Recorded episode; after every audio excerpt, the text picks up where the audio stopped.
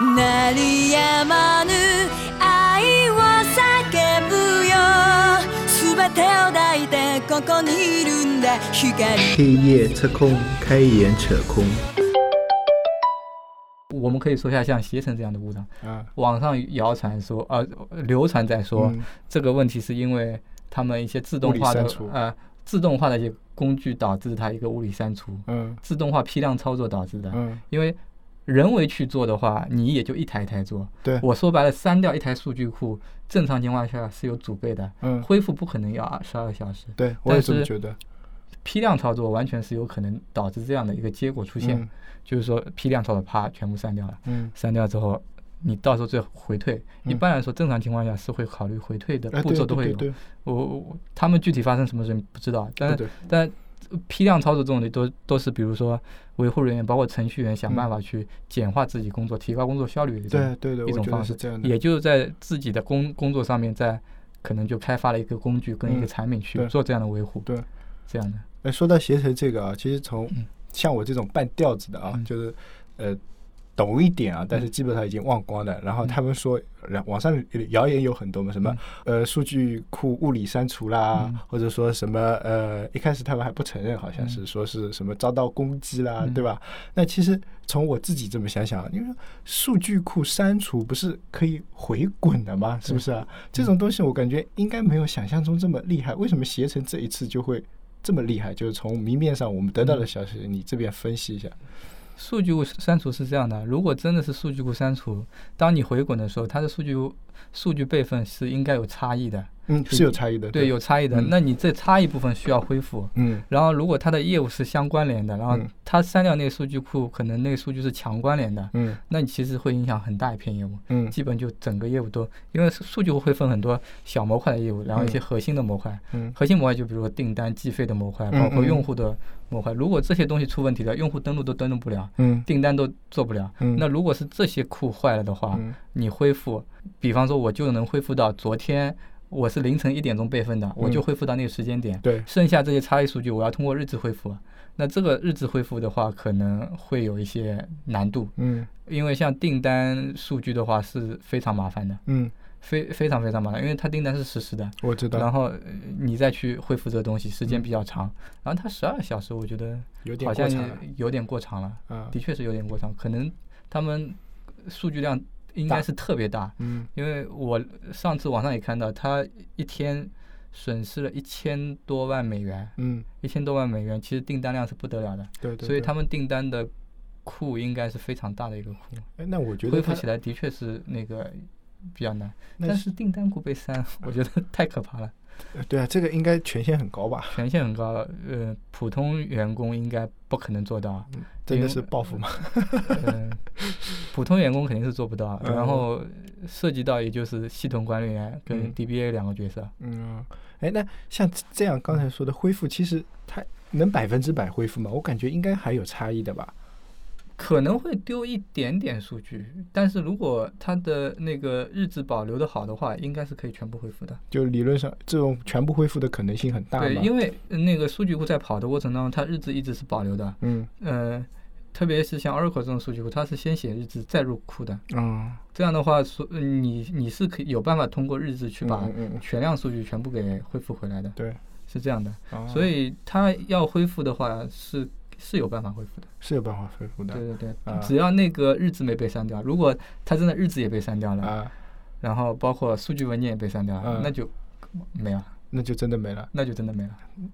那？那你要从磁盘里面去恢复，那就太难了。哎，对对对，说到这个磁盘恢复，呃，以前不是电脑上有这种软件，嗯。就是你 U 盘上的文件删了嘛，对。是可以帮你恢复的嘛？那种是恢复技术是就是你说的磁盘恢复嘛？嗯，对，它其实有时候硬盘的一些数据文件删除，它并不是真的删除，呃，删除，我知道。它只是在那个数据文件上面做了标记，说这个数据已经废掉了啊，，对对对对，你可以直接覆盖掉。对，但是呃呃，如如果这个数据块上面没有新的写上去。数数据写上去，啊它的确是可以恢复出来的。嗯。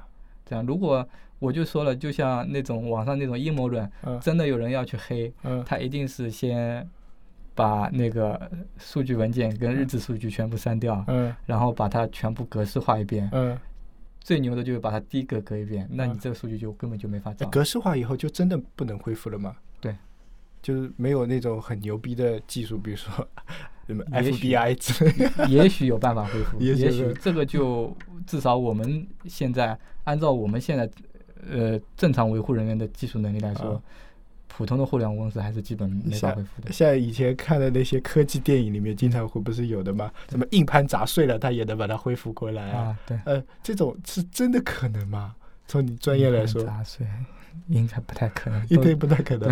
基本上恢复不回来。应该就是因为我记得，嗯，就是像看这种 TVB 的嘛，什么啊，呃，这个重要的证据在一个 U 盘里面，然后那个人就把它砸碎，然后拿到那个鉴证科啊或者嗯数据科，然后让他们修复，对然后一般都是我哦能修复能修嗯复，就最后这个坏人能不能找到，就看你能不能恢复。啊，那我感觉上，因为虽然是读计算机的，就感觉他这种再深的我也不懂了嘛，就感觉有时候会被他们忽悠过去了。对，不是你物理层面的损坏就损坏掉了，那嗯其实就是没法恢复了呀。啊，我记得呃，在大学的时候嘛，那时候有一部美剧很火嘛，叫那个《越狱》，嗯大家应该都知道啊。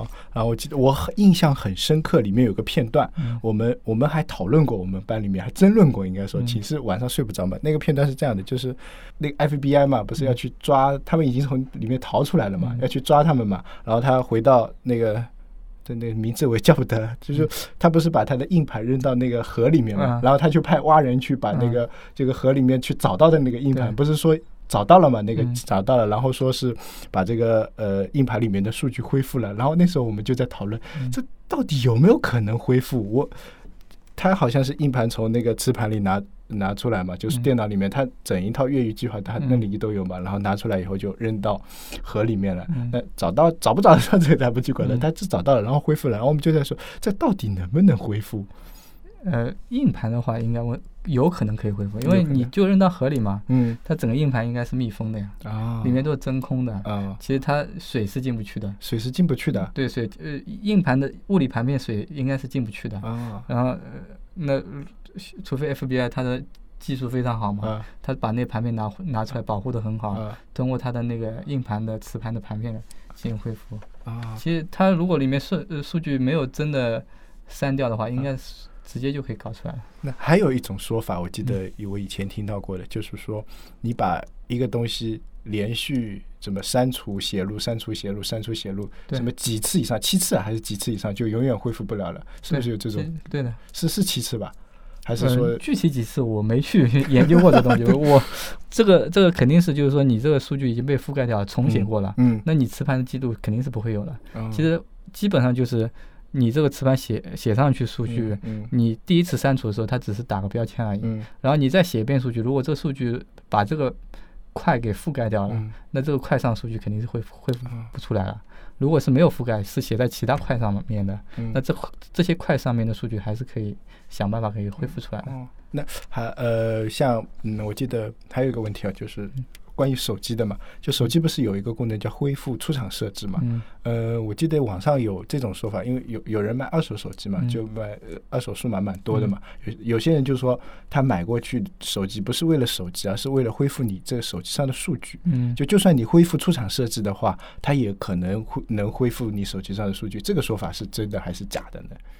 哇塞，这个 这个我 超出范围了嘛？对这个有点超出范围，有可能是可以恢复，只要它那个存储存储里面有些东西应该没有被彻底革掉的话，它只要把那个存储的东西拿出来，应该有办法恢复。有办法恢复，就理论上是存在这种可存在这种可能，就是我恢复出厂设置，它有办法是能恢复到我手机里面的数据。也不见得是恢复出厂设置吧，因为恢复出厂设置只是你手机的一些嗯设置恢复到出厂的状态。对，然后他以前就以之前的用户拍过一些什么东西，嗯发过一些什么样的短信的这种嗯东西，呃，跟恢复出厂设置应该是没有关系的。没没有关系，，没有关系的。呃，那比如说我这个嗯手机想二手卖掉，那有没有什么办法把里面的数据都销毁？那就不要卖掉。除了删对，因为删 除，那从理论上来说，就算你手机上删除，也嗯是有可能恢复的嘛。对，就像前前去年吧，是去年吧？那个呃，iOS 的那艳照门事件，对对，他们都删掉了，但是那个那个它它的流上面不是有嘛，对吧？对啊最后就全部爆出来了嘛，对吧？那这个是因为是云数据的概对云的那那个，对它啊都保存在云里面啊，都保存在，其实它本地都删掉了嘛。但理论上也有这种可能，比如说我手机丢了以后，它能把你这些已经删掉的数据给恢复回来的了，应该有可以的，应该有可以的啊。好，所以广大听众朋友不要买二手手机。可以买，可以买，可以看到很多不为人知的秘密。啊，对，不不要买，不要买，二手手机还是砸掉算了。老的手机应该问题不大，我们现在这种智能手机里面秘密太多。哎，是的，我也这么觉得，因为你什么嗯账号啊这种，嗯，对啊，对啊，你如果拿到你的账号，理论上应该也是那你做事情的。宝啊、微信账号都在里面。对对对对，那说刚才就说到支付宝，那扯到支付宝了，嗯就是支付宝这根光纤被挖断嘛，对吧？是萧山那根光纤嗯被挖断，那对它的影响为什么会有这么大呢？理论上就嗯从、我们又是从不专业啊，在外行的角度看，就产品经理经常喜欢这种想，哎，怎么？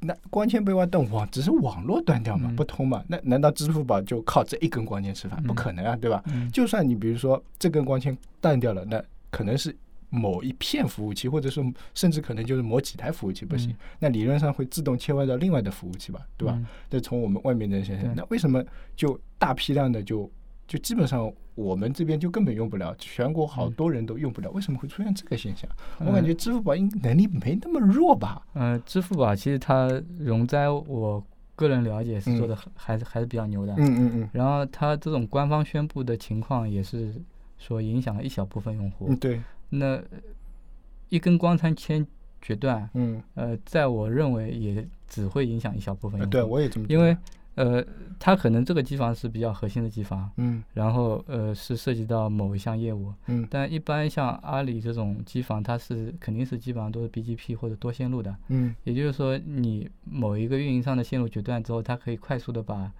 走在这个线路上的呃业务流切到别的线上，嗯。呃，会，但是我们这边感感知比较明显，嗯，对吧？很多用户对对，很很多用户感知明显，但它宣它官方宣布的是影响的很小一部分用户，嗯那其实可以判断，其实很多用户都是无感知的，嗯，只是我们从个人感觉判断，它好像是出了很大一个故障。对，就因为我上不了嘛，我觉得所有人都应该上不了，因为呃我用不了，我觉得所有人都应该用不了。对，但其实呃，作为一个上市公司去嗯宣布这种东西，应该是很谨慎的。很谨慎他承认是一部分用户，那一嗯定是一部分，不会是全面。我能承认，它就肯定不是全部用户，但是我但是我也不相信它是像他说的那么小，还有影还有面会大一对点。对，还有一个就是，其实一般从运维层面去判断故障，他嗯们团队很大，就如果放到我们这边，嗯。如果出现这样的情况，我们一般会先查自己平台这边有没有问题。嗯，那肯定是这样，先查，可能会花掉一段时间，嗯，因为外部线路被决断，运营商可能也不知道，他也不一定会通知到对对个。对对，呃，支付宝可能会通过某个呃监控会发现某一嗯条链路出问题了，嗯然后这这时候他去切，嗯切的时候做的好的切的话，应该会比较快。嗯就像阿里这种像 DNS 都是自己做的话，如果嗯做全局负载均均衡，应嗯该会比较快。嗯但是关键是它能不能当时出故障的时候，是不是真的发现到了问题的那个节点，就是呃光纤断。嗯，其实它从宣布光圈断到故障恢复，它官方是说一个多小时嘛。嗯。它其实一个是呃把业务切，嗯。然后双活节点的去呃负载这个业务，嗯。其实一个多小时，按照它那个架构设计，我觉得应该是它的那个整个业务逻辑架构很复杂，嗯。相互之间的关联很大，所以导致一个小一一个多小时。如果这个机房如果是单一模块的话，应该嗯恢复会比较快，嗯。应该会那恢复比较快。那像支付宝这么大的公司啊，嗯它可能恢复的速度也快一点，然后就像你说的，它的呃做的这种备份啊、容灾的就嗯更厉害一点，包括但是比如说像小公司呢，就是不是就是就可能只有只只有这么几台服务器，嗯要挂就整个挂掉了。对啊，小公司肯定是这样。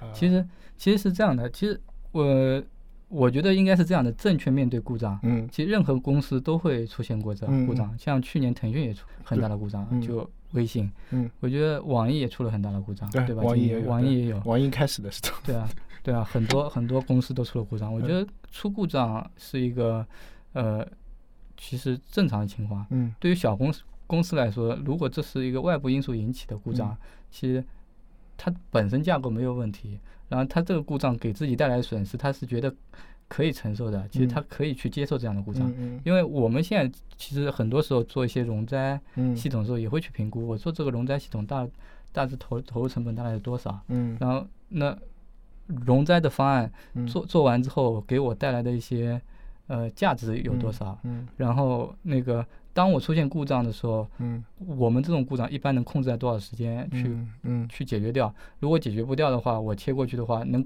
挽回多少的损失和呃价值？嗯这样的话去评估我到底要不要做这个容灾。有嗯些公司就我大不了觉得无所谓很多其实像游戏公司它挂了也就挂了，大不了就赔用户一些什么道具就完了。是的是的，对吧？对对他来说，我你我我去建一个龙灾节点，花这点钱，我还不如送道具。是的，是的，像那个前就前段时间网易挂的什么所有产品，网易所有产品都挂了嘛。对啊，那时候说是什么主干网络受到攻击是吧？对对啊，然后挂了以后，我不是 我们在玩网易的一款游戏嘛，嗯。然后就那时候 反正我们很欢乐，说什么啊，原来丁磊渡劫去了，啊 什么导致服务器挂掉了，然后他第二天就送我们东西嘛，送嗯我们游戏道具嘛，哎，其实我们很开心啊，对啊，我我们恨不得他多挂几次，每天送我们。